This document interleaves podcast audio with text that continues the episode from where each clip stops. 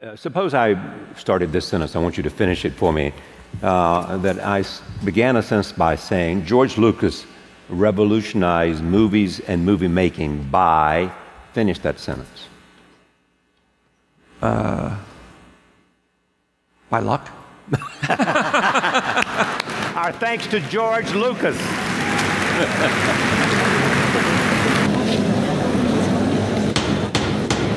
Citoyennes, citoyens, créatures vivantes non genrées, droïdes de négoce, malandrins de toute la galaxie, et vous les enfants, bienvenue à l'exposition Voisins contre-attaque. Pour cet événement, le Cartel Hut a rassemblé des intervenants de grande qualité, dans l'idée de vous mettre un peu de plomb dans la tête concernant la plus grande saga cinématographique de tous les temps. Et que ce soit sous la menace, pour l'argent, parce qu'ils n'habitent pas loin, ou parce qu'ils ne veulent pas de problème avec la mafia, ils ont toutes et tous accepté de venir. Voici donc le plus grand événement de toute la bordure extérieure depuis la création de la torpille à proton, l'Odyssée créative de George Lucas, sponsorisé par le Polish pour Speeder Lightspeed.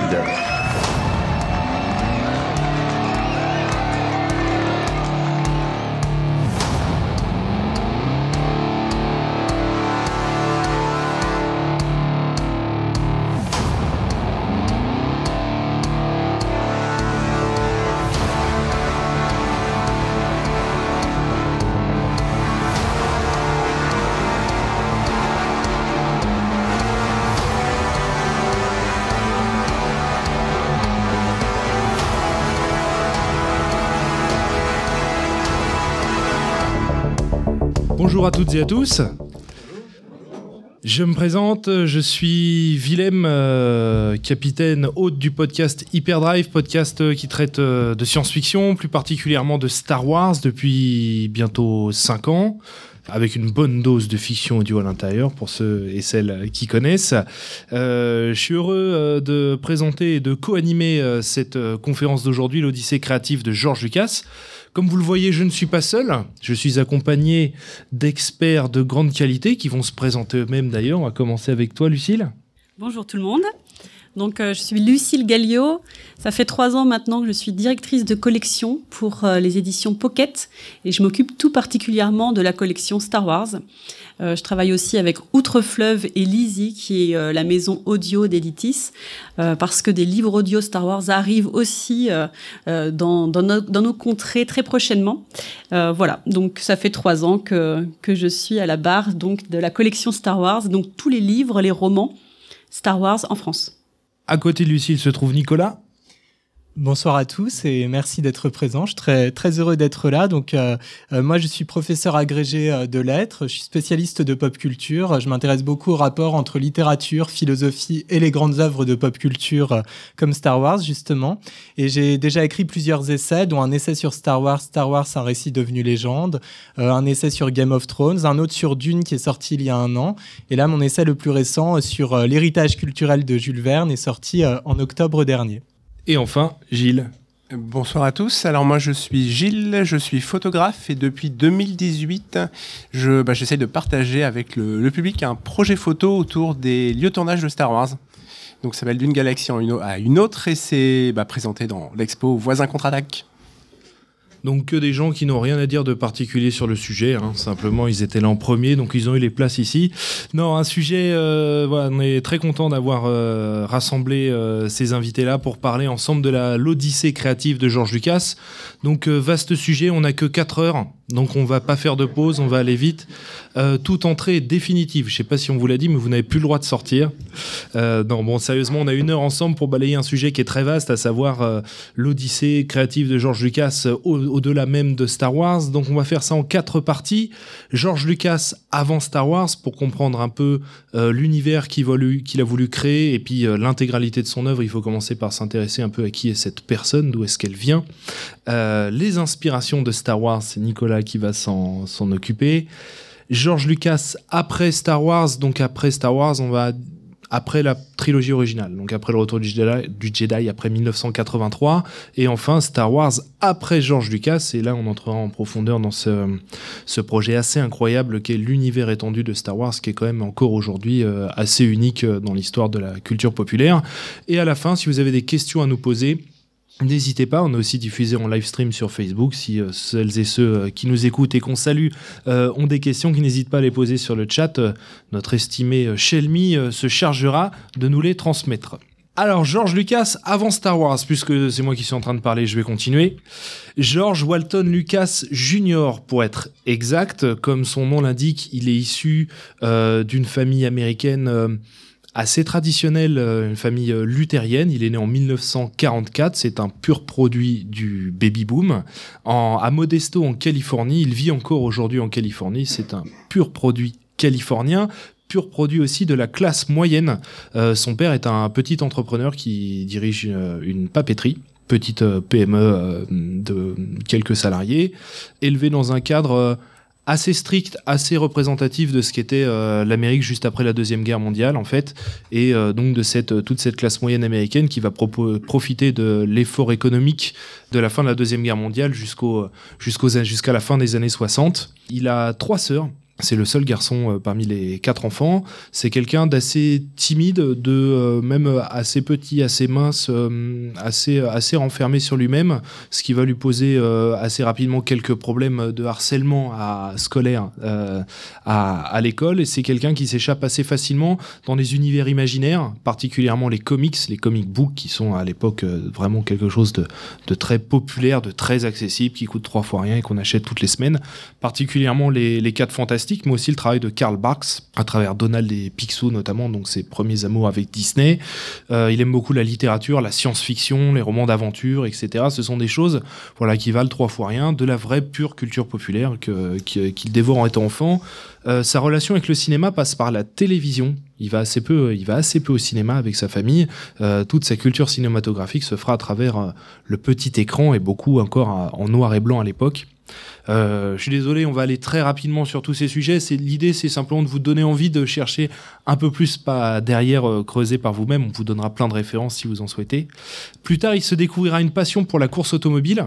Il participera à plusieurs euh, street races, donc euh, des courses de rue illégales avec les gros muscle cars américains des années 50, euh, au point de vouloir devenir un, un, jour coureur professionnel. Et euh, l'année de ses 18 ans, il s'achète euh, le modèle de voiture que vous voyez ici à droite, une Auto Bianchi, voiture légère assez puissante avec laquelle il va avoir un terrible accident de la route, euh, où en fait tout ce que vous voyez au-de- au-dessus de la limite de la portière va être complètement écrasé. Heureusement pour lui, la sécurité n'a pas fonctionné, sa ceinture de sécurité a lâché et il s'est fait éjecter du véhicule avant que la voiture termine comme ça. Euh, ça lui a sauvé la vie, ça l'a pas empêché euh, de faire euh, deux semaines de soins intensifs. Il a été ramené dans l'ambulance, il est décédé pendant deux minutes dans l'ambulance, il a été réanimé et on a appris ça des années plus tard, on l'a appris il y a deux trois ans dans un bouquin qu'il a préfacé, qu'à ce moment-là il avait vécu une expérience de mort imminente et qui va complètement changer euh, sa vie et ses projets. Il abandonne ses projets de course automobile et au grand dam de son père qui le voyait reprendre la papeterie familiale, il décide de se lancer, de se tourner vers le cinéma. Pour ça, il va intégrer l'USC, donc l'University of Southern California, euh, dont le département cinématographique euh, commence déjà à être réputé et le sera d'autant plus une fois que toute la génération de réalisateurs dont George Lucas fait partie va passer. Euh, une université très impactée par le, nouvel Hollywood, qui arrivait doucement sur la fin quand, quand George Lucas l'a intégré, mais où en fait on laisse les étudiants bénéficier comme ils le veulent et de manière très libre, à toutes les infrastructures de l'université, bornes de montage, caméras, pellicules, etc., etc., et on les laisse faire un peu ce qu'ils veulent. Très vite, euh, il va se faire remarquer en tant qu'étudiant au sein de l'université et au-delà, comme quelqu'un qui ne respecte absolument pas les consignes, qui se fout complètement euh, de ce qu'on lui demande de faire. Il va, on va lui demander de filmer en couleur, il va faire un court métrage en noir et blanc, on va lui demander de pas mettre de musique, il va ne mettre que de la musique sur ses images, etc. Mais son talent compense un petit peu son état d'esprit vis-à-vis de, vis-à-vis de l'université. Il va très vite se faire remarquer, y compris euh, par des étudiants qui ne sont pas dans l'université. Steven Spielberg, qui deviendra son grand ami, entendent parler de lui alors qu'il pas dans, il pas, ils sont, ils ne sont pas dans la même université. Il se découvre une passion pour le montage, qui est quelque chose qu'il conservera toute sa vie. Euh, il, il estime que c'est une des étapes les plus importantes euh, de l'objet cinématographique. C'est quelque chose qu'il adore et sur lequel il passe énormément de temps. C'est via cette passion pour le montage qu'il rencontrera sa femme, Marcia Lucas, elle-même monteuse euh, déjà en activité à l'époque parce qu'un petit peu plus âgée.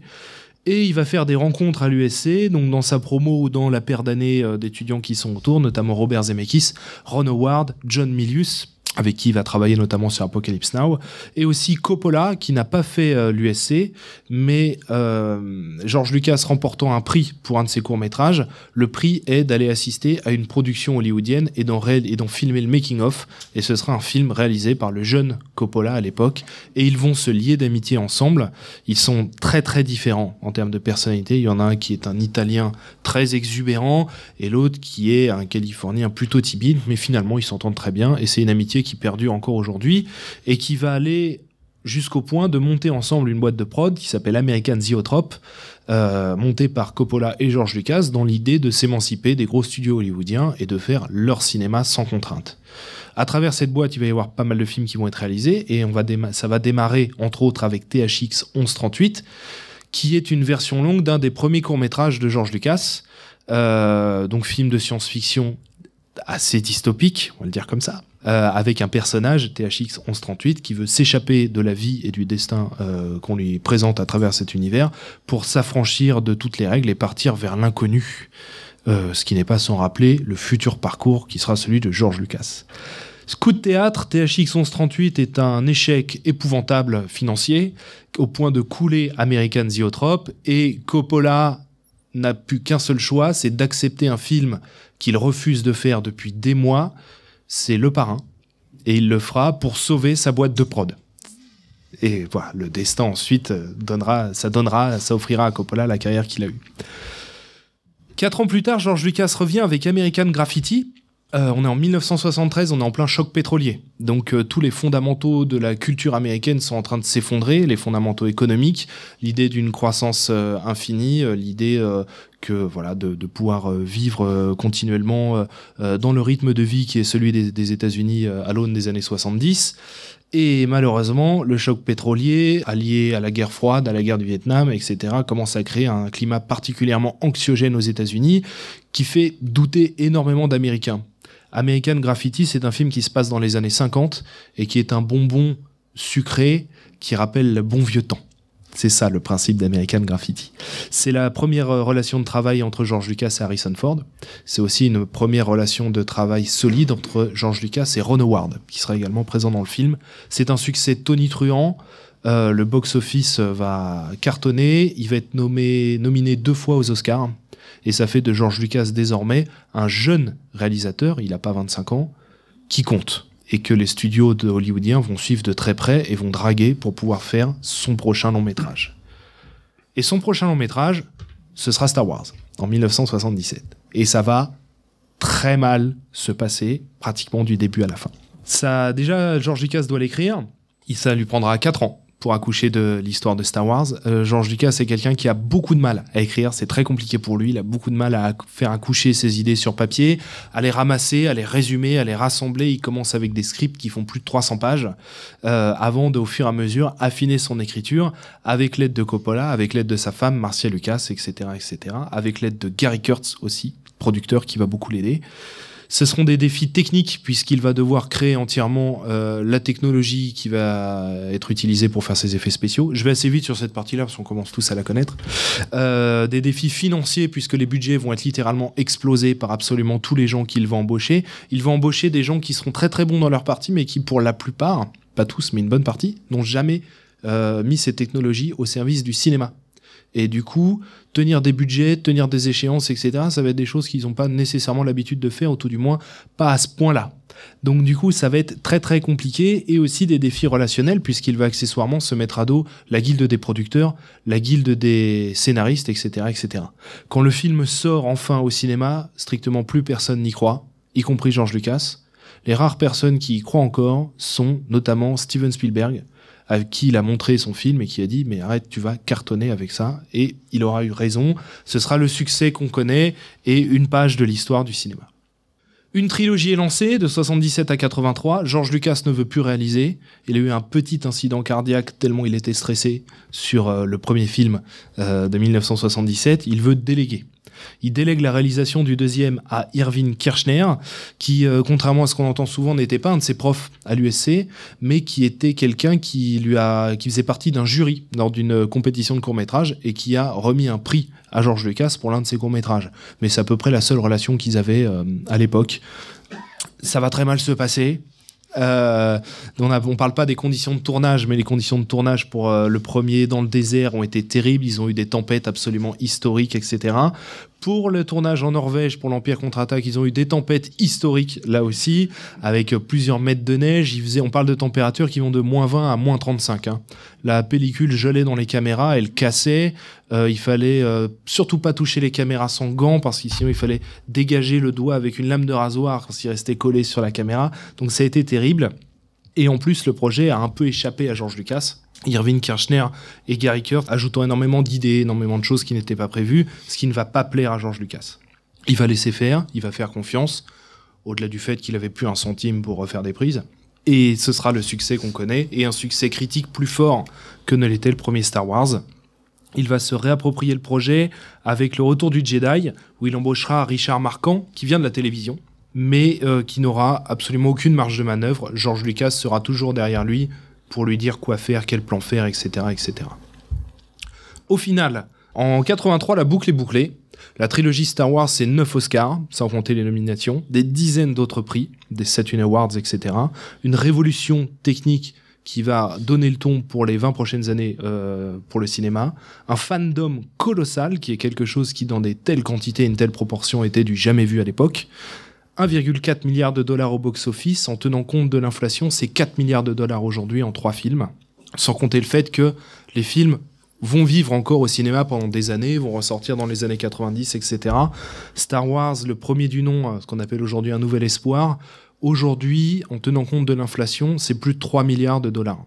C'est le troisième film, le plus gros box-office de tous les temps, derrière notamment la première place, qui est toujours encore aujourd'hui autant d'emporte le vent. Donc c'est l'ère du blockbuster qui est lancé. Hein. Euh, Star Wars enfonce le clou qu'avait planté Steven Spielberg avec Les Dents de la Mer.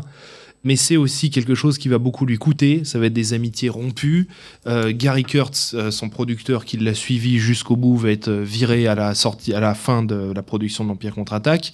Il ne lui pardonnera jamais. Il va lui savonner la planche jusqu'à la fin de sa vie. Euh, un divorce aussi. Marcia Lucas et George Lucas vont divorcer à la fin de, peu après la sortie du Retour du Jedi. Des relations tendues avec une très grande partie de la profession.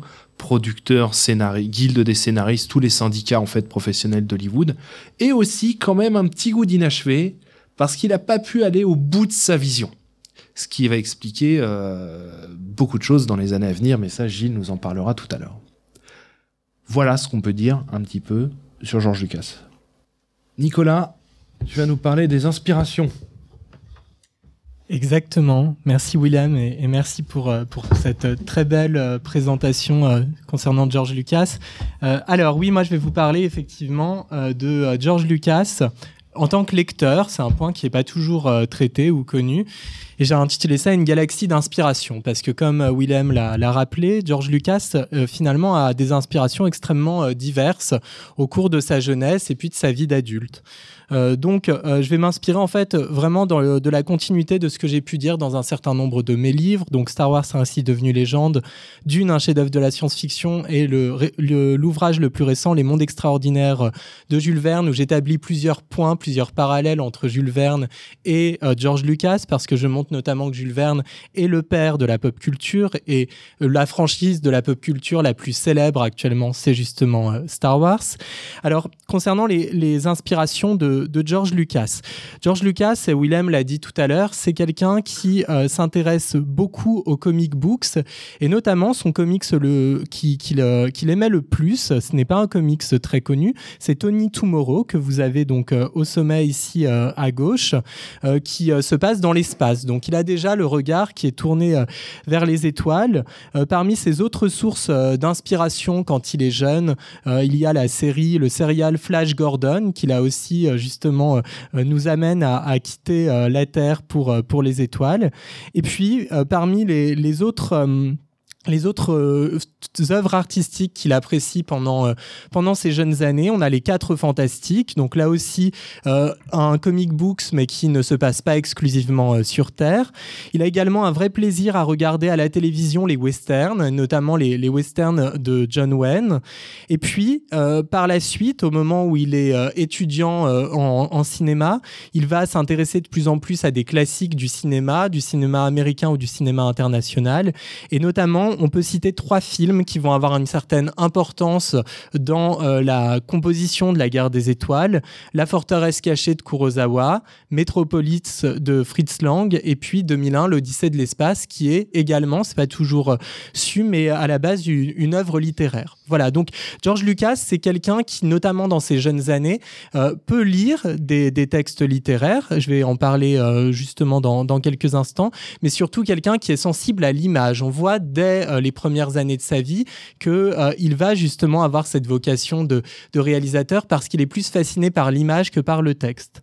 Euh, parmi justement les, sources d'inspiration un petit peu littéraires qu'il peut avoir dans ses jeunes années, donc il y a les romans d'aventure dont le maître principal est, le français Jules Verne qui est déjà massivement lu aux États-Unis au moment où George Lucas est enfant puisque les voyages extraordinaires de Jules Verne ont un impact international dès la fin des années, euh, dès la fin du 19e siècle. Et puis Willem l'a rappelé tout à l'heure, euh, euh, une de ses grandes lectures, ce sont les aventures de, de, Picsou. Mais les aventures de Picsou, ça c'est un point justement dont je parle dans mon essai, sont inspirés des voyages extraordinaires de Jules Verne. Karl Barks, c'était effectivement un grand lecteur de, de, Jules Verne et lui a rendu hommage en partie dans les, dans les aventures de Picsou.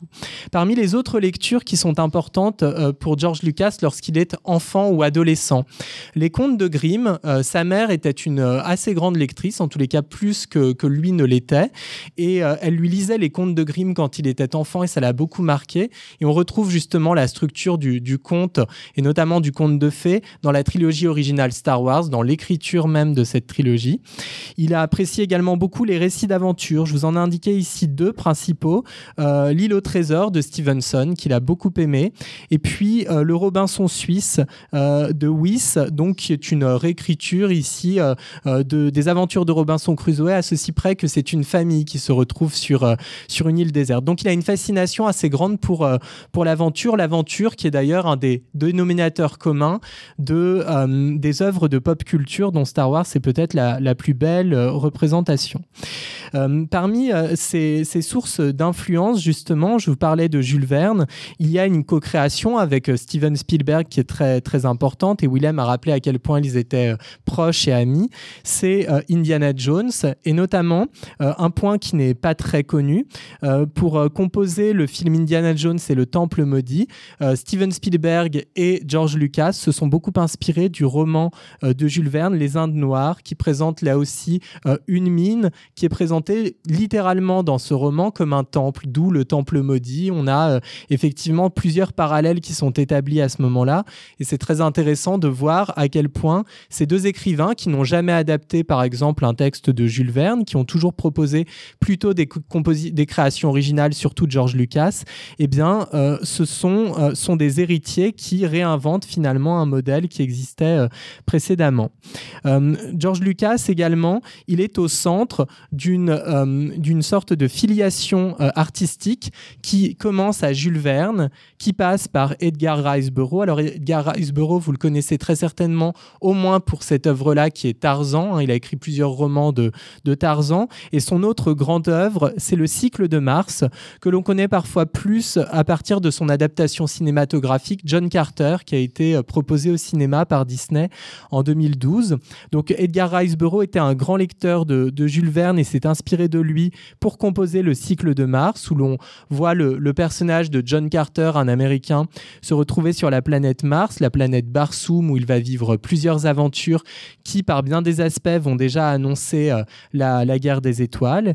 Et euh, Edgar Rice lui-même va inspirer Frank Herbert. Frank Herbert était un grand lecteur et de Jules Verne et d'Edgar Rice Burroughs. Et ce sont euh, les œuvres de Burroughs et de de Jules Verne notamment qui vont lui inspirer Dune, même si Dune, c'est le résultat un peu comme Star Wars d'une multitude d'inspirations différentes, puisque Frank Herbert a lu plus de 200 livres différents avant de, composer son, euh, son roman. Et puis enfin, donc, euh, La guerre des étoiles, comme je le disais, une somme euh, très importante d'inspirations différentes, mais s'il y avait un roman de la littérature et de la littérature de science-fiction qu'il fallait retenir pour parler de l'inspiration de George Lucas, ce serait effectivement Dune. Euh, voilà, donc, euh, et peut-être si vous avez vu Dune récemment, vous avez dû voir les parallèles nombreux qui existent entre la guerre des étoiles et ce roman. Euh, Concernant euh, Edgar Riceborough euh, et euh, John Carter, et c'est sur ce point-là que je terminerai avec, en vous parlant justement de, de John Carter et de Dune, ce qui est intéressant, c'est quand le film est sorti en 2012, tout le monde a pensé que c'était un plagiat de Star Wars, simplement parce que Star Wars avait déjà été, était déjà sorti au cinéma précédemment, alors que le roman d'Edgar Riceborough était, était pourtant bien antérieur. Et donc, ça nous pose la question de savoir si l'on peut continuer à proposer de la space fantasy ou un space opéra après Star Wars Est-ce qu'on ne risque pas dans ces cas-là de considérer que ce sera toujours une sorte de plagiat? Est-ce que l'on peut véritablement réinventer un autre modèle euh, à l'extérieur de, Star Wars? Euh, Le cas le plus euh, emblématique et le plus intéressant peut-être, c'est avec Dune. Dune, quand Star Wars est sorti au cinéma en 1977, Frank Herbert a vu 16 points d'identité absolue entre le film de George Lucas et son roman. Il était persuadé qu'il serait impossible que Dune connaisse un grand succès cinématographique à cause du succès de Star Wars, qu'on ferait trop rapidement le parallèle entre les deux. Et euh, justement, Dune a eu une histoire très difficile avec le cinéma, a été considéré un peu comme une œuvre maudite. Euh, on a eu la tentative de Jodorowsky euh, qui est devenue mythique par le fait qu'elle n'ait pas été réalisé. On a eu ensuite le Dune de David Lynch qui est sorti seulement un, an après le retour du Jedi et qui a connu euh, un grand échec aussi bien commercial que critique, ce qui a correspondu à la théorie de, Frank Herbert selon laquelle on ne pouvait pas euh, véritablement proposer euh, une, une, adaptation de Dune à cause de, de, Star Wars. Et finalement, le succès de Dune de Villeneuve, parce que c'est un succès et commercial et critique, est lié sans doute à deux choses. Tout d'abord, le fait que Star Wars maintenant soit présent dans notre culture depuis un certain temps. Et puis également, euh, peut-être la relative déception, même s'il faut bien sûr euh, euh, nuancer les choses, mais la relative déception que certains fans ont pu éprouver au moment des épisodes 7, 8 et 9. Justement, je terminerai sur ce dernier point-là.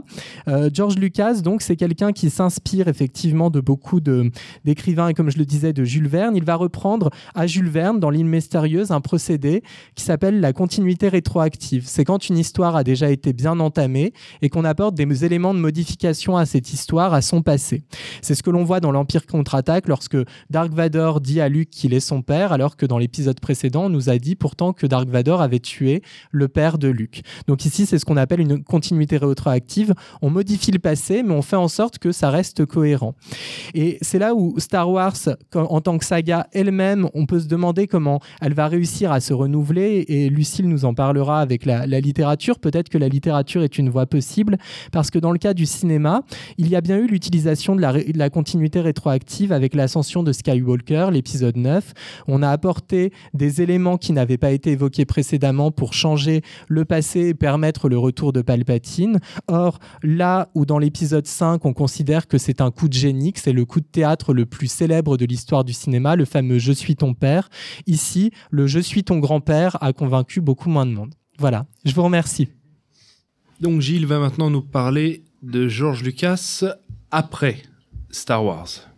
Parfait. Euh, donc vous voyez la grande bibliothèque de recherche de George Lucas qui est située euh, dans son ranch Skywalker. Donc le projet du ranch Skywalker. Donc alors là il est c'est une photo récente avec sa compagne euh, Melody Hobson. On, reviendra dessus euh, en fin de, de, cette présentation. Donc le Skywalker Ranch, en fait, c'est un projet qui a été financé grâce aux hum, bénéfices, en fait, bien sûr, de l'Empire contre-attaque, du retour du Jedi, et ça va être un petit peu le projet dans lequel Lucas va s'engouffrer, va créer un petit peu son empire.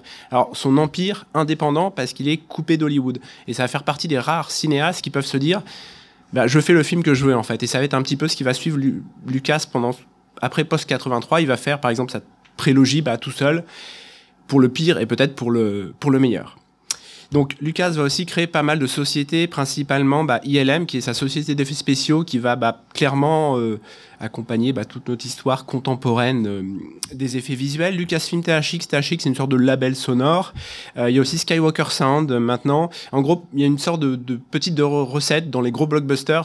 J'exagère énormément, mais c'est un peu vrai. On fait les effets spéciaux chez ILM et on fait la post-production sonore chez Skywalker, Skywalker Sound.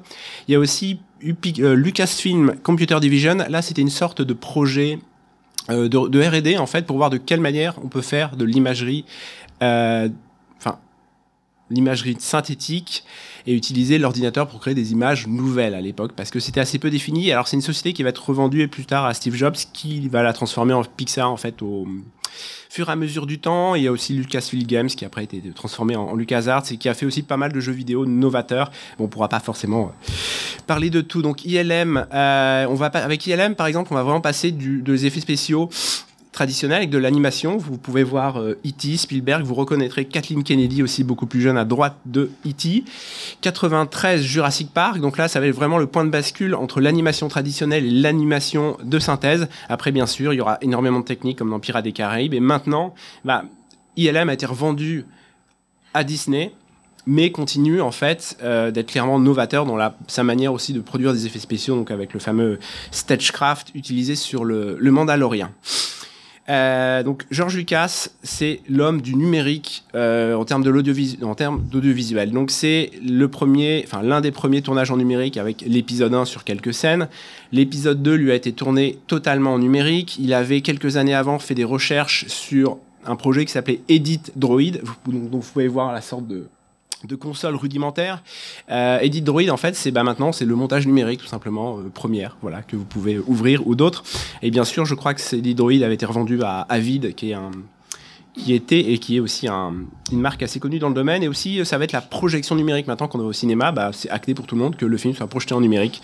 Alors que l'épisode 2 a été l'un ou le premier film euh, distribué en numérique en Amérique. Et après, ils se sont dit, bah, ça y est, on équipe toute l'Amérique, de la planète. Georges Lucas, c'est monsieur écran vert, donc il va pousser très très loin ses techniques de tournage, mais lorsqu'il doit réaliser et créer ses mondes, en fait, il a besoin aussi de communiquer avec ses équipes techniques et artistiques. C'est pour ça que vous verrez cette petite image euh, un petit peu bizarre de quelqu'un qui est grimé, on va dire, en Anakin Skywalker avec un casque de VTT, je crois. Euh, en fait, l'épisode 1, 2 et 3 ont été euh, quasiment totalement prévisualisés. C'est-à-dire, on va prendre des comédiens, on va leur faire jouer la scène très, de manière un petit peu grossière, mais juste en fait pour avoir le timing et pouvoir communiquer avec tout le monde pour créer quelque chose de d'extrêmement défini en fait. Donc ça va être le montage numérique. Je, il va faire aussi des expérimentations autour de Star Wars Underworld, son projet de série. Euh, donc George Lucas souvent dit bah c'est il n'a pas fait de maquette euh, pendant la prélogie, ce qui est assez faux en fait. C'est juste que la, les maquettes dans la prélogie, déjà dans l'épisode 1 il y a eu plus de maquettes que dans toute la prélogie. Et en fait c'est juste qu'ils les ont utilisées différemment. Je passe très rapidement ici. Ça c'est la maquette par exemple pour Mustafar. Donc Lucas, le numérique, un petit peu il est responsable pour le pire ou pour le meilleur de ce qu'on a maintenant en fait dans la, les technologies employées utilisées en fait euh, au cinéma. Lucas a été producteur, un petit hommage, donc toujours avec le Coppola, il a produit Kagemusha euh, de Kurosawa, il a, d'ailleurs, je vais vous montrer voilà, une autre production aussi qui est peut-être un peu décriée, que j'ai découvert très récemment, en fait, ce, film est loin d'être un nana ou d'être nul, je vais peut-être pas le défendre, mais il est vraiment atypique, et ce qui fait aussi de Lucas le premier producteur d'un Marvel au cinéma. Voilà. Euh, non mais regardez-le, il y a des scènes un peu gênantes voilà. euh, Powakatsi, enfin c'est peut-être un film que, alors moi personnellement j'adore, mais euh, il y a une très bonne musique de, Philippe Glass. Euh, ça va être un petit peu dans son héritage. Lui, Lucas, il aimait les films, il aimait un petit peu les films non narratifs, tout ce qui était expérimental. Je vous invite à voir ce film, et c'est aussi un hommage au film que Lucas adorait de 2197, un film canadien lorsqu'il était étudiant, qu'il l'a vu et qu'il a un petit peu, un petit peu changé. Lucas, ça va être Willow. Donc là, j'ai repris Lucas avec son épée, un petit peu l'épée qui va défier Hollywood en tant que cinéaste indépendant. Bien sûr, ça va être Lucas, Spielberg, euh, Indiana Jones. Donc ils vont, ces deux cinéastes vont vraiment euh, échanger tout au long de leur carrière, ce qui fait que même euh, Spielberg va réaliser une partie du combat de la que, de la revanche des sites en fait entre Yoda et, et, Palpatine dans le Sénat. Très bonne nouvelle pour tout le monde. L'univers de Star Wars est pas si lointain qu'on peut le croire, tout simplement parce que dans E.T., lors d'Halloween, E.T. croise quelqu'un déguisé en Yoda et va dire maison, maison. On peut aussi bien évidemment retrouver dans l'épisode 1 des compères, les, enfin, les compères d'E.T. euh, au Sénat. Alors aussi autre série assez importante, en fait, Mm. euh, Indiana Jones Chronicles. En fait, c'est une série éducative où Lucas, en fait, où on va, au travers des yeux d'Indiana Jones, rencontrer Picasso, Fred Puccini, Rockwell, Patoun, etc. Et ça va être une série télé euh, qui va être assez expérimentale dans ses méthodes de production. On va essayer de faire un, résultat avec beaucoup de production value, value à pas cher, mais c'était un petit peu compliqué. Ça va être le laboratoire en fait de la prélogie. Il va rencontrer ses principaux collaborateurs et là, très rapidement, vous prenez 10 cavaliers dans le, voilà, dans le désert et vous allez faire croire que vous en avez 40. Donc en fait, vous tournez trois fois la même scène où des cavaliers s'approchent, vous compositez tout à la fin et vous avez l'impression d'avoir 40 cavaliers. Lorsqu'on fait une série télé, qu'on n'a pas beaucoup d'argent, c'est un moyen de s'en sortir. Euh, Jurassic Park, point de bascule, j'en ai déjà parlé. Là, Lucas s'est dit, je, on peut faire des créatures photoréalistes. Donc c'est parti, on envoie la trilogie, mais juste avant, on envoie l'édition spéciale euh, qui va être euh, un beau succès parce qu'on va ressortir les films, on va tester, la hype est toujours là. Gros partenariat, Pepsi a fait un chèque pour euh, le merchandising PepsiCo hein, avec les, restaurants de 2 milliards à Lucas pour avoir les droits d'épisode 1 et de l'édition spéciale. Donc 2 milliards. Le coût de production de l'épisode 1 c'est 115 millions en fait. Donc ce qui fait que c'est pas tant un pari financier, mais c'est un énorme par contre pari industriel, cet épisode 1 et cette prélogie. Parce que c'est ils vont aborder le film en fait, on va le faire mais on sait pas comment on va le faire. Et lorsqu'on voit cette photo là en 99, non mais c'est quoi ce truc là? On pouvait croire que cette forme là en fait c'était un décor, mais non, en fait, c'était juste une partie de décor, en fait. Enfin, il va prendre un petit peu tout le monde euh, de court, nous proposer cette prélogie qui est singulière, qu'il a fait totalement. Il a, il a peut-être fait un petit peu tout seul dans son coin. Il a pris Rick McCallum, qui est un producteur, plutôt une sorte de yes man, mais c'est pas péjoratif quand je dis ça. Il a pas voulu un Gary Kurtz qui va s'immiscer et un petit peu lui donner trop de. Euh, trop de mauvais, enfin trop de changements créatifs. Euh, bien sûr, il y a eu Jar Jar, donc des personnes aiment, n'aiment pas, peu importe. Il y a eu des fans qui se sont emportés dessus. Euh, ça a permis aussi à une nouvelle génération d'aimer Star Wars, ce qui est assez important.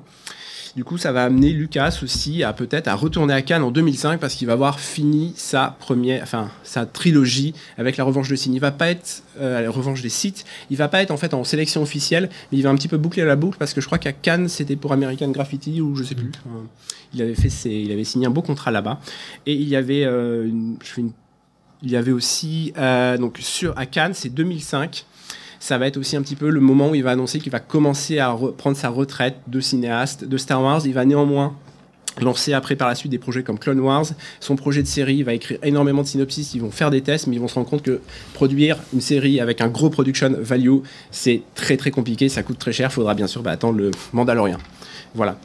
Euh, nous sommes maintenant, voilà, nous voyons un George Lucas sans barbe, c'est extrêmement rare. Pourquoi? Parce qu'en fait, lorsqu'on travaille avec Disney pour son attraction Star Tour, Captain EO aussi.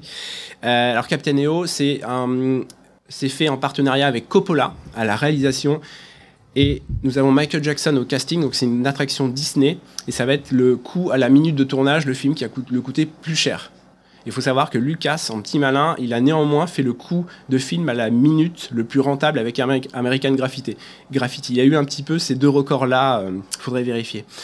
Euh, donc voilà, il travaille avec Disney, ça va être ben, un petit peu une sorte de, prémisse. À la, revente, il, voulait aussi faire ce projet L'Escadron Red Tails, qui est une sorte de, film un petit peu autour des pilotes euh, afro-américains, en fait, dans la Seconde Guerre mondiale. Et, mais il s'est rendu compte qu'Hollywood, en fait, lorsqu'il a demandé un petit peu d'aide, euh, je crois quasiment mot pour mot, euh, Hollywood leur a dit non, mais on va pas le distribuer, ça n'intéressera personne, en fait, parce qu'il est un petit peu sensible à, à ces, euh, à ces causes-là.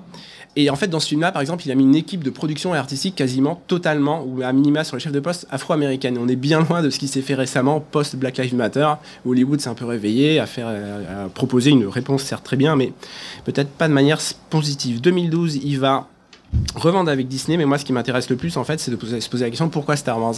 Parce qu'en fait Lucas a estimé que toute une génération était en train de grandir sans conte de fées. Il a un petit peu designé son Star Wars pour les enfants de 12 ans et en fait il se rend compte que un de ses il aime beaucoup en fait la famille et aussi l'éducation Lucas. Il a dans ses jeux vidéo, il a pris des risques, il a fait un jeu pour l'épisode 1, le but du jeu c'était de créer une sorte de biotope et de gérer un écosystème. Et faire ça en 99, c'est quoi un biotope? C'est quoi un écosystème? Je ne sais pas si le jeu a marché, mais en fait il va être assez sensible à l'éducation, notamment avec sa fondation George Lucas, euh, GLEF et d'Utopia. Euh, donc il va être assez sensible pour voir de quelle manière on peut préparer les citoyens de demain. Et là, il a un super projet, on attend tout ce que ça sorte, c'est le musée des arts narratifs qui se construit à Los Angeles. Ça a l'air très beau. Voilà, dans cette. euh, Alors, qu'est-ce qu'on va pouvoir voir dans ce musée-là En fait, ça va être un musée atypique parce que c'est vrai que nous, on va avoir l'ima- l'image du musée. Euh, alors, ça va être un peu austère, et ben en fait, pas du tout. Il va nous faire ça très bien. On va pouvoir voir du Frida Kahlo, des couvertures de Jack Kirby, du Ralph McQuarrie, du Norman Rockwell et même aussi de la photographie euh, contemporaine. Alors, personnellement, j'espère qu'il fera un hommage à Mézières en fait parce qu'il est un petit peu lui et ses collaborateurs piqués un petit peu dans le chez notre français Mézières bon on verra. Et aussi qu'il accepte un petit peu plus de revendiquer ses références euh, envers d'une. Voilà même s'il partage énormément certaines références Lucas il en cache certaines aussi. On peut se poser la question si Lucas aussi c'est pas forcément fait dévorer par son empire un petit peu de révolution numérique. Et ça a peut-être empêché un cinéaste grandiose. Parce qu'avec THX 1138 on peut se dire ouais mais ce- cette personne là a une carrière euh, énorme. Euh, voilà il a fait un choix de vie il a fait peut-être un choix de vie mainstream mais exigeant en créant une œuvre quand même de maintenant pop culture mais extrêmement riche en fait. Et aussi bah, tout simplement euh, ça marche tellement bien qu'on nous sommes aujourd'hui un dimanche nous sommes à voisin bretonneux à en parler. Voilà bref pour rapidement aussi parce que c'est bientôt la fin du temps. Euh, bah là, Georges Lucas, on peut le voir, c'est une petite, vidéo voilà, qui date d'il y a un an. Et on, il est, c'était, il s'adressait en fait à des élèves dans une sé- séance de, questions-réponses et euh, il arrive et il dit un petit peu, il parlait avec sa compagne, il parle en fait, il, il donne un secret en fait aux, aux élèves. Il dit une manière de bien réussir sa vie, c'est de choisir un conjoint plus intelligent que soi en fait. Je trouve ça extrêmement intéressant par rapport au rapport de mentorat, d'altruisme mais aussi d'éducation et je trouve que c'est une certaine humilité d'un vers un cinéaste qui a créé un mythe moderne, qui a révolutionné deux fois l'histoire du cinéma, années 70-2000, et qui a aussi en fait étendu la boîte à outils des cinéastes. C'est ça en fait peut-être le plus important de Lucas, c'est qu'en fait, pouf, il a totalement révolutionné la boîte à outils et ça nous fait rêver tous. Voilà. Merci Gilles. Et on va laisser la parole à Lucille, qui va se rapprocher de l'ordinateur pour nous parler de Star Wars après George Lucas. Alors en fait, pas tout à fait après, parce que ça va être aussi Oui. pendant. C'est vrai. En fait, je vais vous parler de l'héritage créatif de George Lucas et tout particulièrement dans l'univers étendu. Alors, bien sûr, commencez par vous définir ce que c'est que l'univers étendu. Donc, l'univers étendu, en fait, sont toutes les œuvres, qu'il s'agisse des romans, des comics, des jeux vidéo, du jeu de rôle, euh, mais aussi les téléfilms et les séries, qui, euh, de manière officielle, vont reprendre l'univers de George Lucas et vont l'enrichir par de nouvelles histoires. Euh, alors bien sûr, il y a une filiation évidente entre cet univers étendu et George Lucas, parce que comme je vous disais, c'est officiel. Euh, mais on va voir que euh, avec l'ampleur et euh, le succès euh, que va connaître l'univers étendu, euh, il va peu à peu échapper aux mains de George Lucas. On va voir aussi qu'il va y avoir des, des solutions qui vont être trouvées peu à peu pour expliquer les incohérences, par exemple, qui fatalement vont finir par apparaître dans cet gigantesque univers étendu. Et enfin, on parlera euh, du rachat euh, par Disney euh, de, Lucasfilm et comme, comment il a rebattu les cartes en fait de l'univers étendu et même la notion même de co-création dans cet univers de Star Wars. Alors, je vais vous faire ça de, de façon chronologique. On va du coup repartir en arrière dans les années 70. Voilà, la guerre des étoiles euh, arrive euh, pour le plaisir euh, des petits et des grands dans, dans le monde. Euh, comme on a dit, hein, c'est un énorme succès euh, international. C'est le succès aussi du merchandising et des produits dérivés.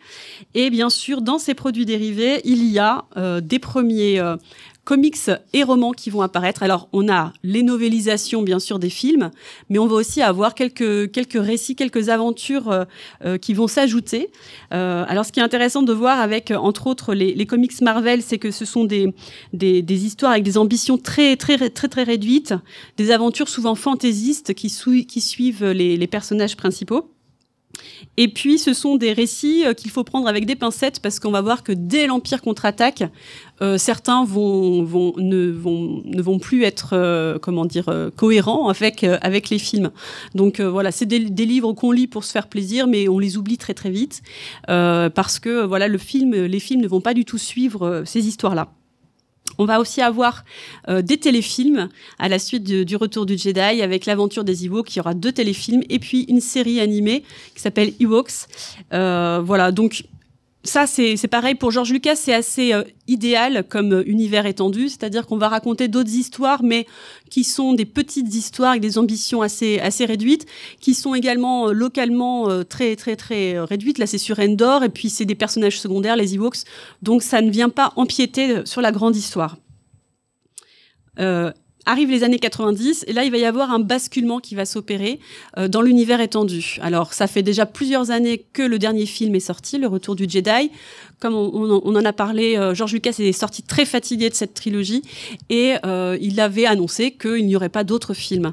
donc voilà, ça fait quelques années que le dernier est sorti. Ça reste au niveau de la culture populaire quelque chose de très puissant et, et de quotidien pour les gens, mais voilà, les films sont loin et les enfants qui jouaient aux, jouets euh, euh, de Star Wars au moment de la sortie des films, ils ont envie d'avoir maintenant des histoires complexes, un peu plus complexes, un peu plus poussées sur nos héros.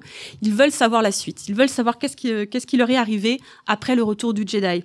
Et donc là, George Lucas, il va sentir cette demande croissante et il va accepter que des auteurs se mettent à écrire euh, des histoires sur son histoire à lui. Alors il va commander une trilogie à Timothy Zahn, qui était un auteur de science-fiction déjà déjà reconnu. Euh, ça s'appelle La Croisade noire du Jedi Fou, cette première trilogie. Euh, et comme vous le voyez, euh, sur la couverture, on voit écrit Star Wars 4. Donc il y avait vraiment l'idée, c'est la suite des films. Dans cette trilogie, on va retrouver Anne, Luke et Leia, et ils vont se retrouver euh, face au grand amiral Throne, euh, cinq ans donc après le retour du Jedi. Ce grand amiral Throne de l'Empire va essayer de faire revivre l'Empire, et donc ils vont se retrouver confrontés à ce génie militaire. Euh, cette trilogie, ça va être un véritable tremplin pour l'univers étendu.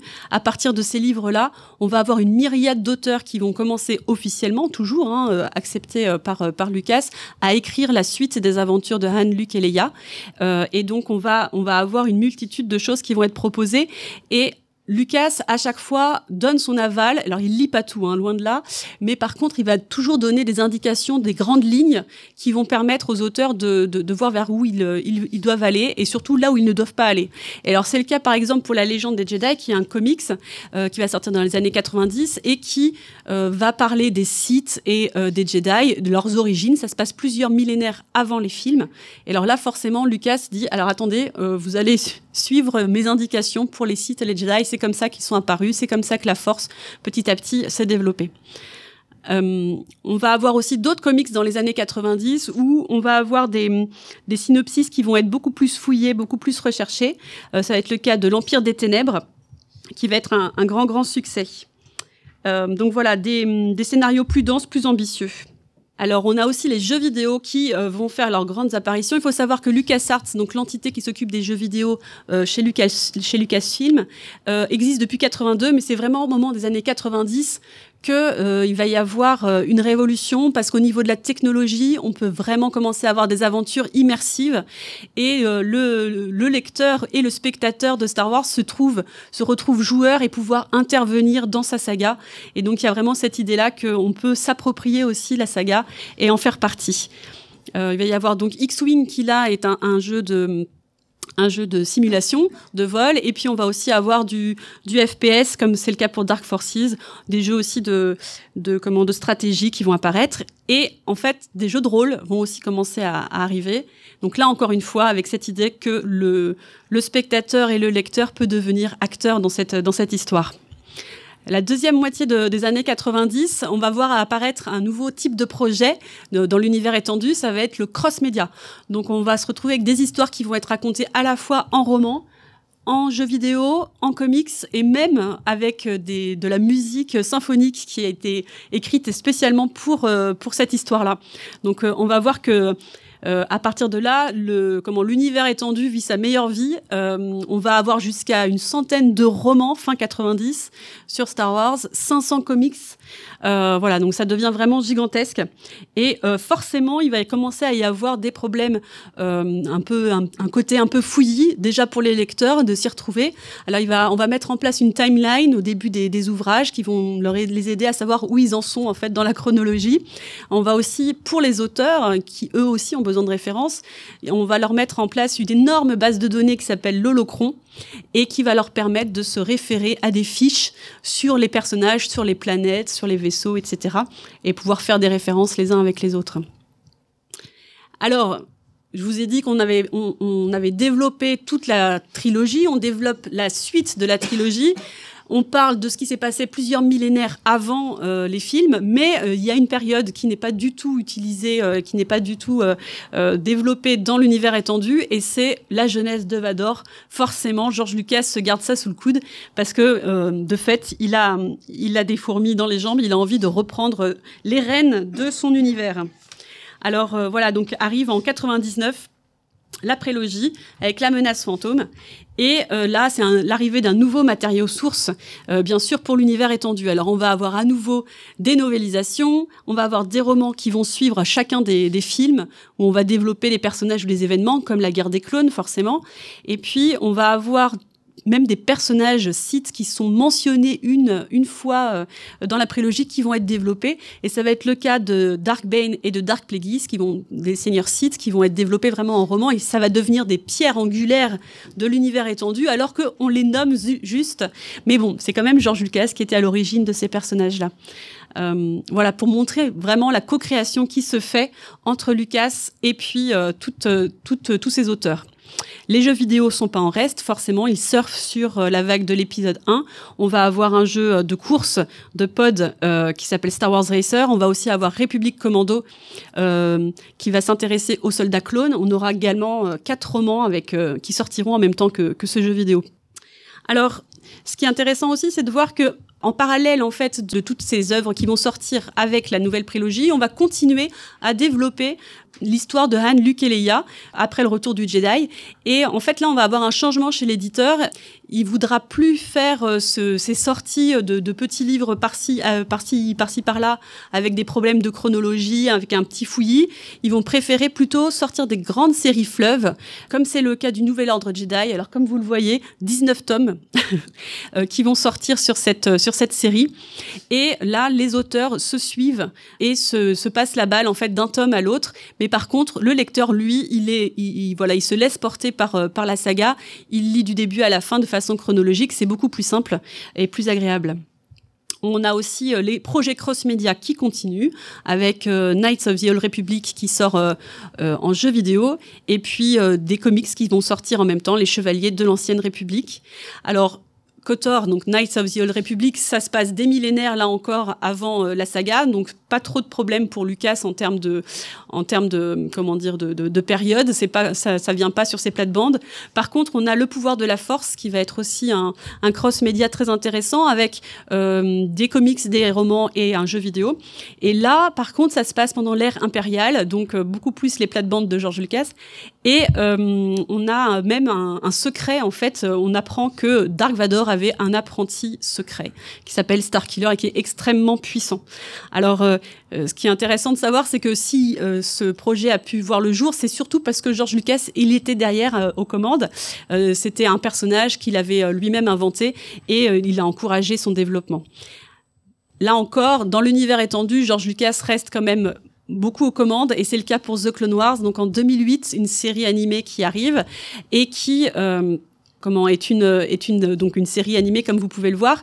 C'est lui qui, euh, qui, qui supervise tout ça. Et même si c'est une série qui fait partie de, de l'univers étendu par définition hein, George Lucas lui il va pas faire le job comme les autres auteurs de l'univers étendu. Il va pas essayer de rester cohérent avec les copains. Et euh, du coup il va y avoir pas mal d'incohérences qui vont qui vont apparaître et va se mettre en place une sorte de hiérarchie pyramidale de la canonicité de ce qui existe dans l'univers de Star Wars, avec tout en haut, bien sûr, les films de George Lucas. En dessous, on trouve la, les séries. Ensuite, on a les, comment, l'univers étendu avec tous les romans, les comics de manière générale. Encore en dessous, on a les vieux, vieux comics et romans dont je vous ai parlé au tout début qui cherchaient pas forcément à être dans une cohérence. Et enfin, tout ce qui est non canon. Euh, il y a eu pas mal de, de d'uchronies, de choses comme ça qui ont été écrites, entre autres en comics. Et donc voilà, qui est tout en, tout en bas de, de cette pyramide de la canonicité. Alors voilà, c'est très intéressant de voir, et c'est d'autant plus intéressant par rapport à la suite. Il y avait donc cette, cette, euh, cette hiérarchie qui avait été mise en place. Et donc, de fait, 2012, grand tremblement de terre, euh, Lucasfilm est vendu à Disney. Et euh, ce qui est intéressant, c'est de voir ce que ça va faire à l'univers étendu. Alors, euh, donc 2012, le rachat, ils annoncent tout de suite qu'il y aura une nouvelle trilogie. Ils annoncent également que euh, en 2014, Lucasfilm Publishing annonce que de leur côté, euh, l'univers étendu tel qu'on le connaît depuis 20 ans n'est plus. C'est-à-dire que les nouveaux films ne, ne, raconteront pas les histoires telles qu'elles ont été racontées dans les romans. Alors vous imaginez bien, tous les fans lecteurs qui avaient suivi ces histoires-là depuis des années ont eu le cœur brisé. Euh, alors ils ont expliqué ça en, expli en, en en argumentant qu'en fait c'était pour laisser une plus grande liberté créatrice aux, euh, cinéastes, on peut le comprendre. Euh, quand il y a une, des dizaines et des dizaines de romans, euh, tout ça à adapter en une seule trilogie, c'est compliqué. Et puis aussi pour, euh, pour que le, le, public ait encore euh, des surprises, qu'on ne sache pas déjà toute l'histoire par avance. Donc voilà, ça, ça a été les deux arguments. Et du coup, ça a donné le coup d'envoi d'un nouvel univers étendu. Alors vous voyez, ce qui est intéressant de savoir, c'est que l'ancien univers étendu n'a pas été non plus chassé des librairies, il est, il est resté toujours en vente, il n'y a pas de nouveauté, mais par contre c'est toujours vendu. Euh, il y a une bannière légende qui a été euh, apposée, et euh, voilà, ce qui est intéressant en fait, c'est de voir qu'il s'agit d'une une, un univers qui est parallèle, qu'on peut continuer à, à découvrir et à aimer et que c'est un univers légendaire, c'est-à-dire qu'il y a des parts de vérité à l'intérieur. Et d'ailleurs, les auteurs sont souvent encouragés à aller piocher en fait dans cet univers étendu légende pour ensuite euh, enrichir leur propre roman et faire revenir certains personnages, certains certains événements, etc. Et c'est le cas dans la série Rebels où euh, Dave Filoni a euh, réhabilité, a fait, a recanonisé, on va dire, euh, le grand amiral Throne, qui était donc le, le personnage de la toute première trilogie trilogie de l'univers étendu. Voilà, le grand amiral Throne. On a à voir donc euh, avec les films qui sortent euh, un univers qui va un univers étendu qui va être prolifique, c'est-à-dire qu'on va avoir les novélisations, mais on va avoir également euh, plein de petits livres qui vont accompagner chacun des chacun des films. Il s'agira des du label Voyage vers l'épisode 7, vers l'épisode 8, vers l'épisode 9 qui accompagneront aussi les spin-offs. On aura des romans qui vont accompagner les séries. Euh, les séries euh, animées et les séries en live action. On aura aussi des romans qui vont développer des personnages de, euh, des anciennes trilogies. Et puis des romans qui vont venir combler et raconter en fait l'histoire qui s'est passée entre le retour du Jedi et euh, la nouvelle, la postlogie, expliquer comment le premier ordre est né, etc. Donc comme vous voyez, un univers prolifique mais qui reste prudent. Pourquoi prudent? Parce qu'il reste attaché, articulé autour des sorties des films et des séries. Et 2019 euh, donc sort le dernier film de la postlogie, donc l'ascension de Skywalker. Et dès 2020, euh, on apprend qu'il n'y aura pas de film, euh, de nouveaux films avant quelques années. Et euh, c'est le moment que choisit Lucasfilm Publishing pour annoncer euh, l'arrivée d'une nouvelle série, d'une nouvelle saga littéraire d'envergure. Il s'agit de la Haute République. Alors la Haute République, pour ceux qui ne connaissent pas, ça se situe 200 ans avant les films et euh, on est à un âge d'or en fait des Jedi. Et alors ces 200 ans-là, cette période-là, elle est intéressante parce qu'elle n'est couverte ni par l'univers étendu légende ni par l'univers canon et ça permet en fait de venir euh, réunifier en fait les fans, euh, les fans lecteurs de Star Wars. Donc euh, cette saga, elle va, elle va aller puiser à la fois dans l'expérience euh, des, des, grandes séries fleuves qu'on a eues comme le Nouvel Ordre Jedi, les 19 tomes là qu'on voyait. Donc là c'est pareil, ça va être une grande saga fleuve. Et en même temps, euh, ils vont venir se nourrir de ce qu'ils ont l'expérience du cross-média, parce que là on va avoir des romans, des comics, des hum, comment, des mangas, euh, des livres audio. Enfin voilà, c'est extrêmement euh, riche. Et tout cela va venir s'imbriquer les uns dans les autres pour raconter une seule grande histoire. Parce que c'est ça qui est intéressant en fait avec le rachat par Disney. On a perdu l'univers euh, étendu euh, légende, mais en revanche, ce qu'ils ont expliqué, c'est qu'à partir de maintenant, toute nouvelle sortie euh, sera intégrée dans le canon de manière égale, sur un pied d'égalité. C'est-à-dire que romans, séries, films, séries, romans et comics, etc., même les jeux vidéo et même, pourquoi pas, les parcs d'attractions, les histoires qui sont racontées dans les parcs d'attractions, tout ça va raconter une seule et même grande histoire. Euh, voilà. Alors, que de chemin parcouru depuis les années 70.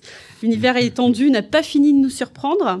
Il va continuer à enrichir l'œuvre de George Lucas en s'en inspirant, en la complétant, en invitant le spectateur, le joueur, euh, le lecteur à se l'approprier pour voyager encore longtemps dans une galaxie lointaine, très lointaine. Merci beaucoup, Lucille. Écoutez, il nous reste euh, un petit quart d'heure. Est-ce que vous avez des questions sur tout ce qu'on a balayé, sur autre chose, sur la saga, euh, sur la licence Star Wars, sur les œuvres de George Lucas? Oui. Euh, Est-ce que vous n'avez pas peur pour l'avenir? Parce que, bon, entre le cross-média, j'ai l'impression que ça commence quand même déjà un petit peu à, à Un petit peu à, pardon? À, comment dire, revenir en arrière. Avoir, avoir des incohérences, c'est ça? Mmh. Certains livres, est-ce que et quand on voit que les films, euh, ils commencent à, à être repoussés euh, entre les trilogies de Ryan Johnson, etc. Et Rogue Squadron qui a poussé, etc. Donc, euh, est-ce que ça on revient pas Salut. en arrière Est-ce que la promesse qui a été faite euh, au moment du rachat euh, d'avoir tout sur un pied d'égalité va vraiment tenir? Alors c'est très intéressant. Alors bien sûr, euh, de toute façon, les incohérences, forcément, quand il y a une quantité comme ça de d'œuvres qui sortent en même temps, etc., on, on, forcément il y en aura. Et de fait, ce pied d'égalité, on se rend bien compte que au final, quand même, les films et les séries ont tendance à être quand même au-dessus de tout le reste de l'univers étendu. Euh, et si la, série a dit quelque chose de différent du roman, on va avoir tendance quand même à préférer la version euh, de la série comme, je veux dire, en termes de canonicité, quoi. Euh, alors euh, certes, en effet, en même temps, euh, c'est des efforts qui sont faits, qui sont beaucoup plus importants qu'avant et qui ont vraiment, avec, euh, avec la, Haute République, par exemple, on voit bien qu'ils veulent mettre les romans euh, comme, euh, comme comment, la locomotive, en fait, de cette nouvelle période. C'est vraiment les, les auteurs qui vont créer une nouvelle période et quitte à ce que des réalisateurs ensuite s'en emparent et euh, euh, fassent des séries ou des films dessus, mais ça aura été d'abord les, les, romans qui auront été là. Donc ça, c'est vraiment nouveau, complètement novateur de la part de Lucasfilm, d'avoir euh, vraiment donné d'abord aux, auteurs la possibilité d'écrire en premier. Après, des incohérences, il y en aura toujours, et puis euh, à nous aussi, les fans et les lecteurs et les, les spectateurs, d'être un peu compréhensifs en fait de la, la complexité en fait qu'il y a. Alors il y a un story group qui existe et qui permet de, de, de s'assurer qu'il y ait le moins d'incohérences possible, mais euh, c'est extrêmement complexe. J'ai une question Facebook. Ouais. On me demande si du coup les chroniques galactiques sont canon. ah, je sais pas, mais je voudrais Alors, pas. J'ai que... une annonce à faire. Donc, les Chroniques euh, Galactiques, c'est une fanfiction audio que j'ai réalisée avec une partie, mais une partie de l'équipe qui est là d'ailleurs, que je salue. Euh, non, non, et puis il faut surtout pas taguer Lucasfilm quand vous parlez des Chroniques Galactiques sur Twitter, parce qu'ils vont finir par s'y intéresser et se rendre compte qu'on utilise du matériel à eux pour faire une fanfiction. Donc, euh, non. Mais dans l'absolu, c'est écrit pour s'intégrer parfaitement dans le canon enfin dans, le, dans la partie Star Wars Legends. C'est entièrement conçu pour s'intégrer dans, dans, dans, cette partie-là. Et normalement, et jusqu'à présent, j'ai pas trouvé une seule euh, incohérence dans l'univers. Ça s'intègre parfaitement dedans. Voilà, pour répondre à la question. L'univers étendu, bien sûr, est aussi enrichi par toutes les fanfictions qui existent. Hein. J'en ai ouais. pas parlé forcément, j'ai parlé que de, du côté officiel. Mais voilà, c'est extrêmement riche et souvent de grande qualité. S'il y a d'autres questions? Euh, pardon, vous avez parlé tout à l'heure peut-être des livres audio. Oui. Vous avez dit que revenir dessus. Ah oui. Alors, en effet, on, depuis le mois de novembre, là, 2021, euh, Star Wars se décline aussi en livre audio euh, chez Lizzie. Euh, donc c'est la maison d'édition audio d'Editis. Et il s'agit en fait, euh, il y a plusieurs projets en cours. Donc déjà, on va ressortir toutes les novélisations. Donc on se dit, on commence par la base. Donc on va ressortir toutes les novélisations en livre audio. Donc c'est un lecteur qui lit le livre. Euh, voilà. Alors bien sûr, il module sa voix pour les, comme le fait un, papa à son enfant le soir en lui racontant une histoire. C'est pas avec des, comédiens différents, mais euh, il module sa voix pour pour faire Yoda ou Jar Jar Binks, enfin voilà. Mais euh, c'est une seule personne. Et puis donc ça, ça va être la les novélisations. Donc les neuf films vont euh, sortir avec un rythme de tous les trois quatre mois là à partir de de, ce mois mois-ci. Et puis on aura euh, également en janvier La Lumière des Jedi, donc qui est le premier roman de la Haute République qui est ici. Donc ce premier roman qui a été un énorme succès en librairie et euh, donc il va aussi avoir droit à son livre audio. Et notre grand projet aussi, donc chez Lizzie, c'est de sortir un audiodrama. Et ça sera toujours dans, dans le cadre de la Haute République. C'est le, petit livre rouge, là, carré. En fait, euh, c'est donc un, un audiodrama. C'est exactement la même chose que fait, euh, que fait Willem. C'est-à-dire que c'est une fiction audio euh, avec différents comédiens qui jouent les différents personnages. On va avoir de la musique, des sons, on aura du John Williams dans les oreilles. Et, euh, voilà, ça raconte une histoire exactement comme une pièce de théâtre euh, euh comment, euh, audio qui nous permettent de découvrir pour vraiment, c'est pas, euh, ça n'existe pas en livre, hein, c'est vraiment directement créé pour ça. Et donc ça, ça sera en avril prochain. Voilà, on commence. Si le rendez-vous, euh, si le succès est au rendez-vous, euh, on développera d'autant plus, peut-être d'autres audiodramas, peut-être aussi faire d'autres livres audio de, nos, be nos best-sellers en fait. Donc voilà, pour l'instant, on commence et, et c'est une aventure passionnante. Pour en revenir à George Lucas, on a pu voir qu'il avait euh, quasiment produit donc, euh, Red Tails, l'escadron mmh.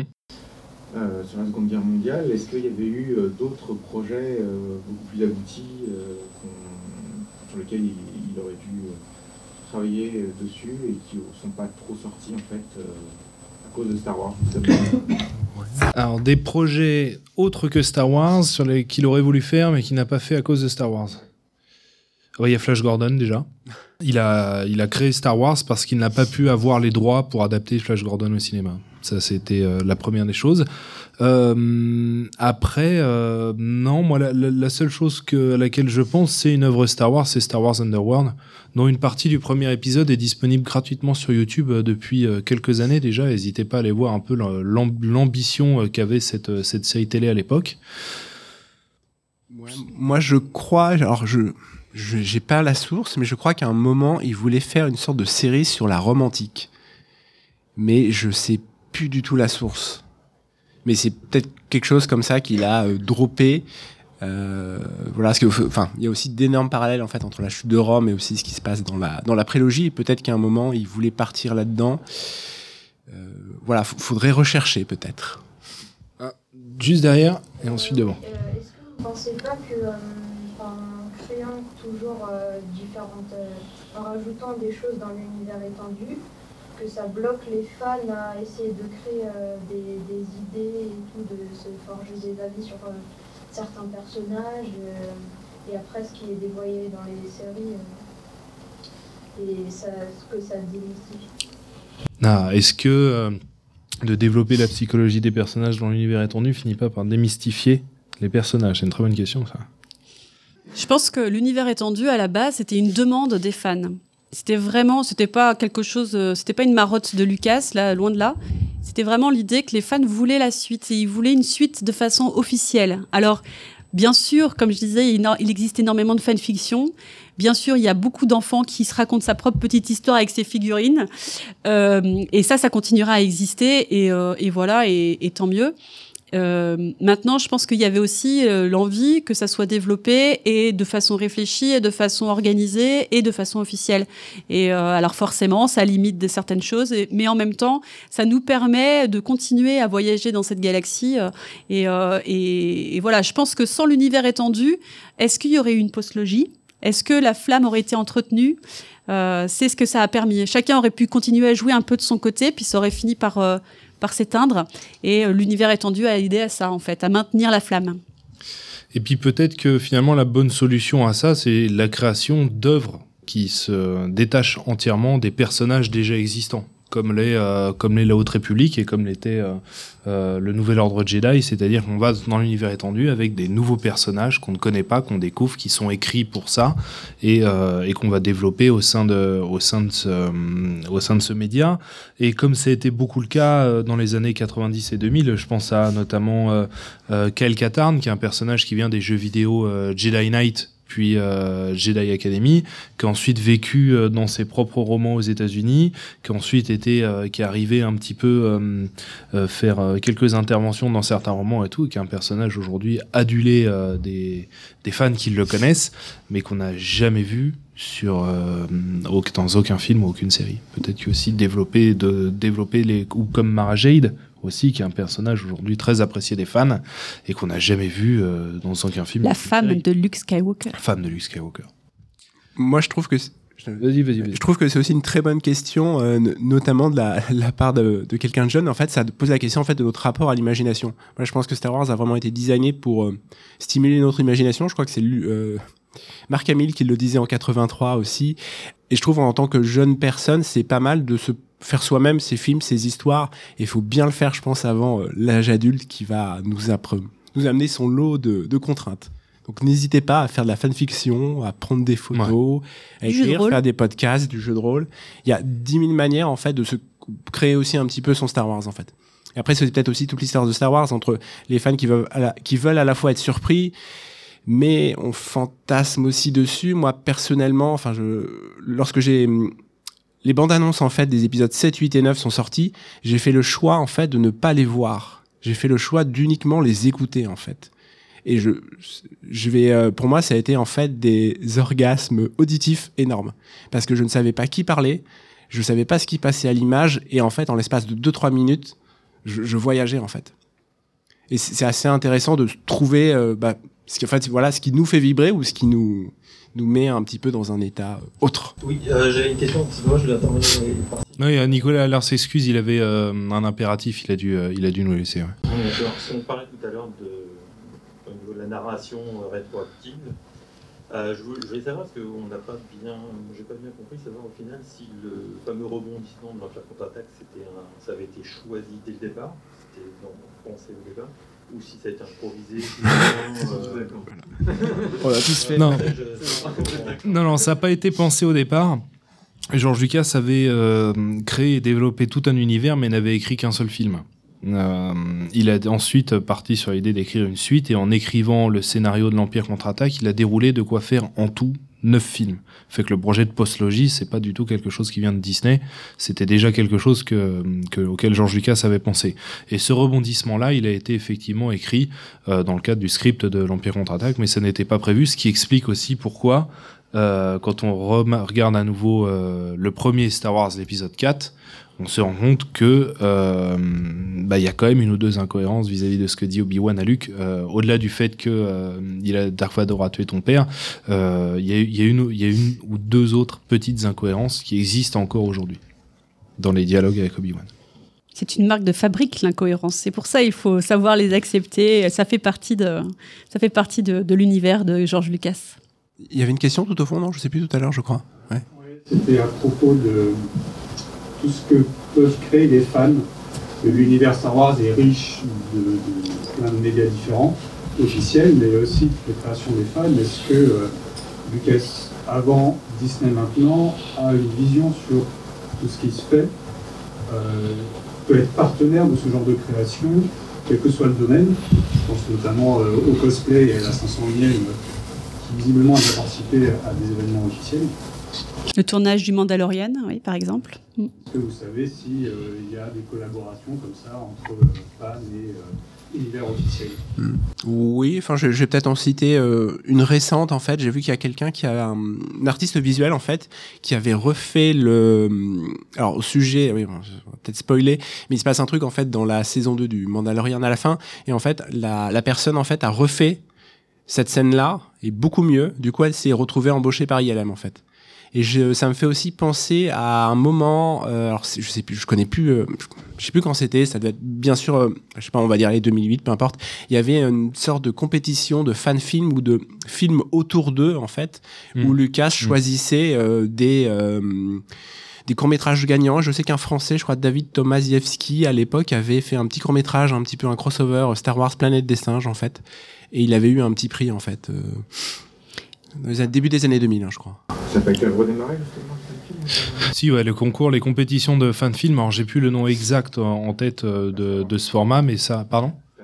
Oui, Star Wars Fan Film Award, ouais, c'est ah, ça. Ouais. Ouais. Donc ça a repris et c'est une compétition officiel géré par Lucasfilm de fanfilm avec des règles claires à respecter, euh, des banques audio euh, mises à disposition des gens pour le concours, un format à tenir et plusieurs catégories de prix et tout. Il y a pas mal d'infos dessus et puis on peut tous, on peut tous aller les voir.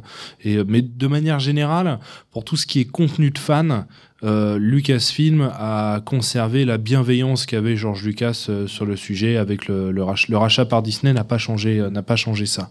Et il faut savoir que Lucasfilm ce sont que des fans en fait qui, qui sont au sein de Lucasfilm. Donc ils viennent de là, ils savent très bien ce que c'est. Eux-mêmes souvent ont créé des fanfictions ou des voilà. Et donc, du coup, en effet, ils ont une grande bienveillance parce que ce sont, ce sont des personnes comme eux, quoi. Alors je, sais aussi que dans les règles, euh, on peut par exemple faire un fan film Star Wars, mais on va pas pouvoir faire de crowdfunding avec le mot Star Wars en fait. J'avais regardé un petit peu autour d'eux et en fait très rapidement en fait on trouve aussi sur le, mail de l'avocat de Lucasfilm. Euh, voilà et bon, voilà il y a, y a, pas mal je pense c'est j'ai aussi des cas je connais des personnes euh, qui faisaient des photos en Lego en fait qui étaient vendues sur Etsy. Alors peut-être qu'on lui a demandé de les retirer, peut-être qu'il avait aussi fait un hashtag Lucasfilm, un hashtag Star Wars je sais pas. C'est pourtant c'était des personnages Star Wars Lego faits avec de la belle lumière, etc. alors est-ce que c'est un hommage? Est-ce que, enfin, c'est compliqué quoi. Enfin, je... Oui, dès lors que ça devient financier et qu'il y a un intérêt financier, à ce moment-là, euh, Mickey ah, ça plaisante parfois, ouais. là, là c'est chaud. Ouais. Pour info, je suis pas encore en prison à cause des photos de Tunisie pour l'instant. c'est peut-être la dernière fois que je vous vois. Est-ce qu'on a d'autres questions? Une dernière question peut-être? Oui. Ah, deux dernières. Deux dernières questions. On va, on va prendre les deux. Oui. Est-ce que Lucas, il a, il a pas été euh, dépassé par euh, son l'œuvre qu'il avait fait si. Tout à fait. Totalement. largement, largement. Et ça se voit à la fin de la, peu après la sortie de Star Wars épisode 1, quand il va voir les réactions des fans qui vont avoir lieu en 1999, en sachant qu'en 99, c'était les tout débuts d'Internet, hein, la bande-annonce de La menace fantôme a été pour la première fois mise en ligne sur Internet et au bout de, je, je, suis même pas sûr que les serveurs aient tenu une heure, ça a tout de suite flanché parce que c'était le plus gros nombre de téléchargements d'un contenu euh, média euh, dans toute l'histoire d'Internet au début. Mmh. Euh, et quand le film est sorti, les critiques se sont mis à pleuvoir de la part des fans et tout, alors qu'il n'y avait pas encore le développement des réseaux sociaux. Et George Lucas a dit, oh, attendez, calmez-vous, c'est juste un film. Alors là, qu'est-ce qu'il avait pas dit quand il a dit ça Donc euh, si, si, ça l'a largement dépassé. Ce qui explique pourquoi il a mis autant de temps, au-delà du, développement technologique, ce qui explique pourquoi il a mis autant de temps à faire euh, sa prélogie. Euh, ce qui explique aussi pourquoi il n'a jamais fait sa postlogie.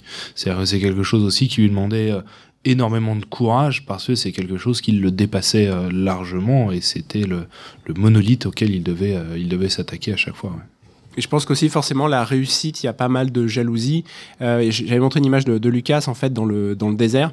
Il a un t-shirt en fait et en fait il a un t-shirt avec une citation d'un article du New Yorker en fait qui disait en 97 que euh, les Star Wars avant c'était gros je sais plus totalement inintéressant, qu'il y avait pas d'intrigue, etc., etc., etc. Donc il a un côté un petit peu revanchard parfois avec ses, ses t-shirts. J'ai aussi un t-shirt de voilà.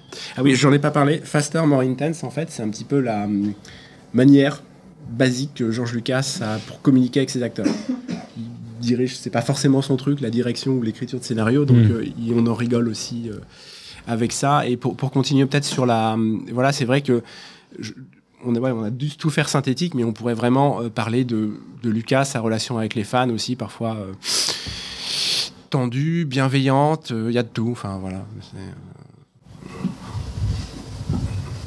oui, ça rejoint un peu le côté est-ce que Star Wars n'a pas échappé à Lucas?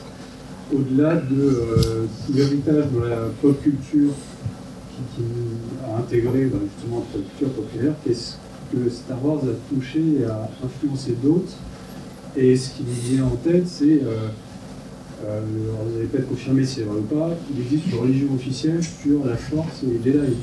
Et ce, genre de choses, l'héritage plus philosophique que pop culture, quelle est l'influence de Star Wars sur ce genre d'aspect-là? Je, pense qu'en effet, elle est laissée à la libre appréciation de, pas mal de personnes. Après, personnellement, moi, euh, je me situe peut-être autour du, du, dérèglement climatique. En fait, je suis assez sensible à la cause. Et si on écoute aussi le discours de Lucas, il va souvent parler en fait de symbiose, en fait, de respect de l'autre et de se considérer peut-être à une autre échelle dans l'univers. Moi, ça me parle. Après, ça ne parlera pas à tout le monde, mais il est aussi intéressant en fait à écouter dans ses conférences, euh, par exemple, lorsqu'il va dans des écoles, etc. Et ben, il va nous expliquer la différence entre le bonheur et la joie voilà, ouais, chacun fait ce qu'il veut, enfin fait ce qu'il veut avec les propos de Lucas. Parfois, ça peut être assez basique. Des gens vont se revendiquer Jedi, porter des bures, et peut-être qu'on est aussi tous dans une sorte de religion de fans de Star Wars, parce que aussi on ressent, il y a aussi ce phénomène de collectif en fait lorsqu'on va voir les films. Je sais que personnellement, eu très bons souvenirs émotifs, euh, voilà, dans mon adolescence où on était déguisés, etc. Et c'est des expériences communes en fait. Et c'est peut-être ça la force de, de Star Wars en fait. Qu'est-ce qu'on voit pour la suite Là D'accord. Bah, on voit pas de film, là. Hein, pour l'instant. C'est que là, on est un peu dans le flou. Il n'y a pas eu d'annonce quand on attendait des annonces, et les annonces qu'on a eues, c'était pas ce qu'on attendait. Euh, par la suite, quand euh, on a appris que finalement, il y aurait peut-être pas de film en 2023 et peut-être pas de film du tout, euh, mmh, mmh. Euh, voilà, donc euh, tel qu'il était prévu. pareil pour les pour les séries, on sait qu'il y en a beaucoup qui sont prévues, qui sont en, en bonne bonne avancée pour bientôt. Euh, donc euh, voilà, alors on peut les citer, hein, le book, euh, book, of Boba Fett qui va arriver là en décembre. On va avoir bien sûr la suite du Mandalorian l'année prochaine. il va y avoir la suite de, Bad Batch, la série animée. attendez, j'en oublie là bien. Il va y avoir Ahsoka. Il va y avoir Obi-Wan Kenobi, bien sûr. On peut pas l'oublier, cette série-là. Il y aura Ahsoka qui est en préparation, mais qui pour l'instant n'a pas de date. On a également donc celle dont je vous ai parlé, euh, The Acolyte, euh, qui n'a pas de date non plus pour l'instant. Et puis on a quelques-unes qui ont été euh, qui ont été remerciées. c'est le cas de Rangers of the New Republic. Mmh. Voilà. Donc ben là c'est un peu flou en effet. On sent que du côté de Lucasfilm il y a des choses qui sont en train de se remettre en place. Euh, il va pas y avoir de grands chamboulements parce que visiblement Kathleen Kennedy reste euh, en place pour les trois prochaines années.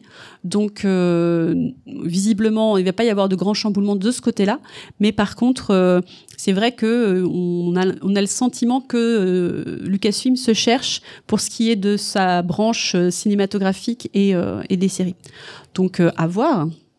en tout cas, du côté de littérature, on a de quoi voir venir pendant quelques années. Je, voulais juste citer Yoda en fait qui disait que l'avenir était toujours en mouvement en fait. Bon.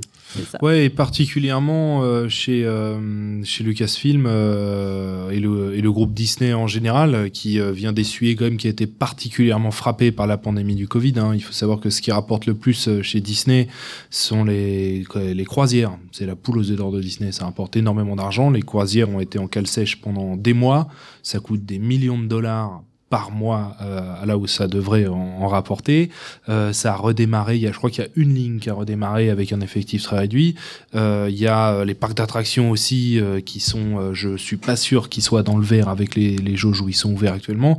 Disney souffre énormément, mise tout sur Disney+, mais Disney+, coûte aussi énormément d'argent en marketing. Je pense qu'on est tous des pubs pour Disney+, on en voit tous un peu partout. faut dire que c'est comme ça dans tous les pays du monde où Disney+, existe. Donc ça génère énormément de dépenses. Donc euh, derrière Lucasfilm, il y a le groupe Disney qui est actuellement en pleine difficulté et qui du coup aussi euh, euh, réajuste un peu son organisation. On a vu des niveaux de management un peu intermédiaires arriver entre Kathleen Kennedy et tous les projets. On a, des vice-présidents qui sont arrivés, ce qui n'existait pas vraiment avant dans l'organigramme de Lucasfilm et tout. En ce moment, nouveau patron avec Bob Chapek qui vient de reprendre en main le groupe Disney de manière effective. Donc en ce moment, en fait, effectivement, on est plutôt dans le flou. là, on a parlé des CKV, il y a aussi des séries qui ne vont pas arriver comme Rangers of the New Republic, mais on a aussi des séries telles qu'il y avait une série Lando qui avait été annoncée, dont on n'entend plus du tout parler depuis l'annonce qui avait été faite dans le cadre de la promo de Solo et Star Wars Story. Donc ça fait quelques temps. Euh, donc voilà, euh, pour l'instant, effectivement, c'est assez difficile de se, assez difficile de se projeter sur euh, sur la suite. Et la seule chose dont on est sûr pour le moment, c'est qu'il y a y a pas de film dans les cartons.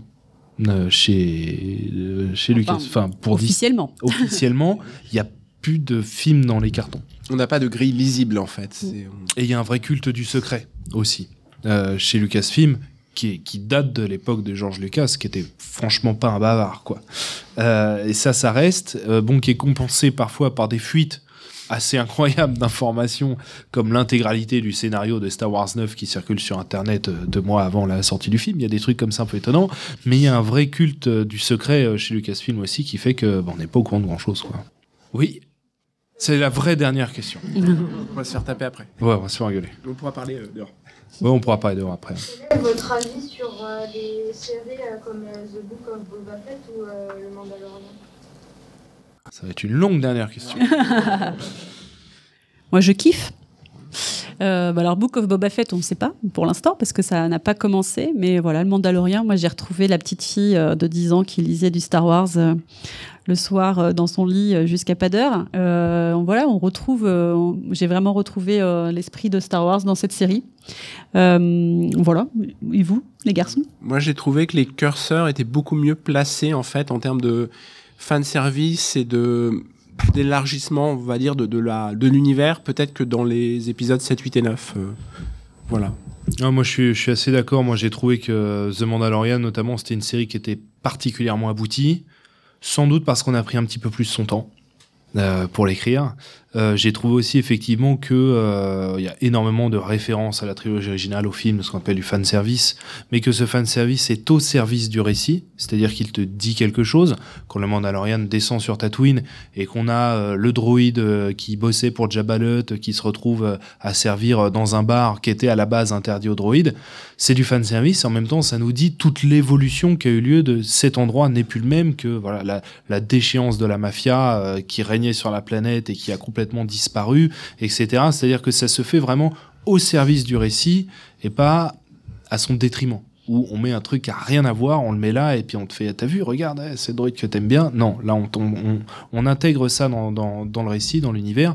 Et je trouve ça, moi aussi, je trouve ça vraiment euh, très abouti. Pour moi, ça a été un petit peu l'œuvre de la réconciliation avec euh, ce qu'a proposé, euh, le, ce qu'a été le Star Wars par Disney avec la, avec postlogie et tout. Là, c'était un peu moins mon, c'était un peu moins mon truc, quoi.